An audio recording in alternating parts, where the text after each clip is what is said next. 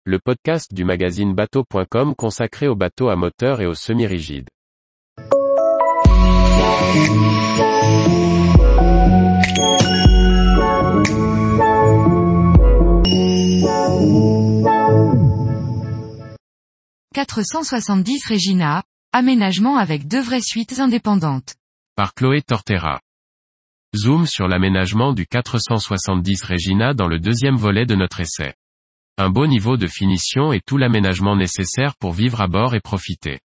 Le chantier a aménagé son bateau avec soin et apporté quelques innovations intéressantes. Le 470 Regina est une vedette walk-around de 15 mètres de long et de 4,40 mètres de large motorisée en inboard. Elle est dotée d'une belle plateforme de bain hydraulique avec système de levage pour embarquer un tender par exemple. Elle offre la possibilité d'installer une douche de pont. Sur l'arrière, les pavois se déploient latéralement pour profiter d'une grande surface de pont au-dessus de la mer.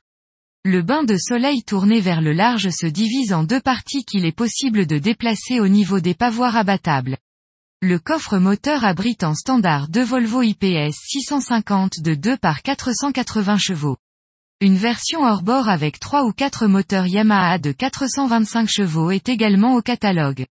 De nombreux coffres de rangement sont présents partout sur l'extérieur. Le cockpit est très protégé par un grand pare-brise à revers latéraux, dont une porte coulissante à tribord permet d'accéder au passe avant.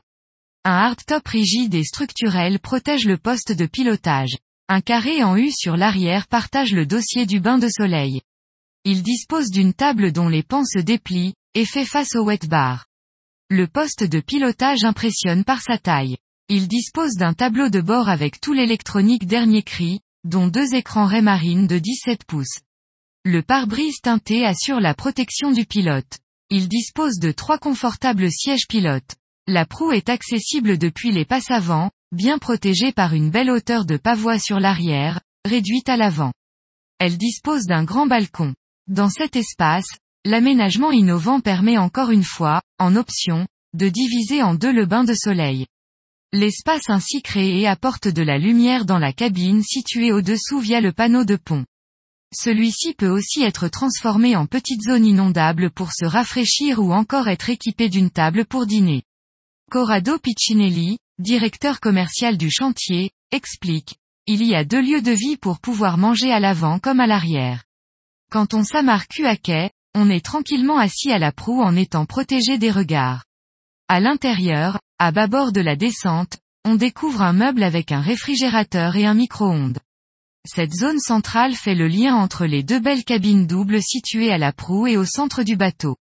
La hauteur sous barreau de 2,15 mètres est un vrai confort et la lumière abonde via les hublots de coque.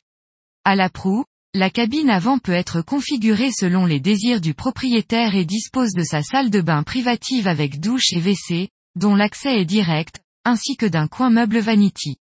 Au centre, la seconde cabine offre un aménagement original avec un lit positionné dans la diagonale et accessible de chaque côté facilement. À tribord, un sofa d'angle et une coiffeuse ou un sofa droit complètent la cabine. L'accès à la salle de bain est direct et la douche vitrée sert de cloison transparente entre la salle d'eau et la cabine. Une configuration avec trois cabines est aussi proposée par le chantier en réduisant la cabine avant et en supprimant le coin vanity. Les matériaux utilisés pour l'aménagement sont de belle qualité, les finitions soignées avec de beaux vaigrages, des bois recherchés, des finitions marbre. Tous les jours, retrouvez l'actualité nautique sur le site bateau.com. Et n'oubliez pas de laisser 5 étoiles sur votre logiciel de podcast.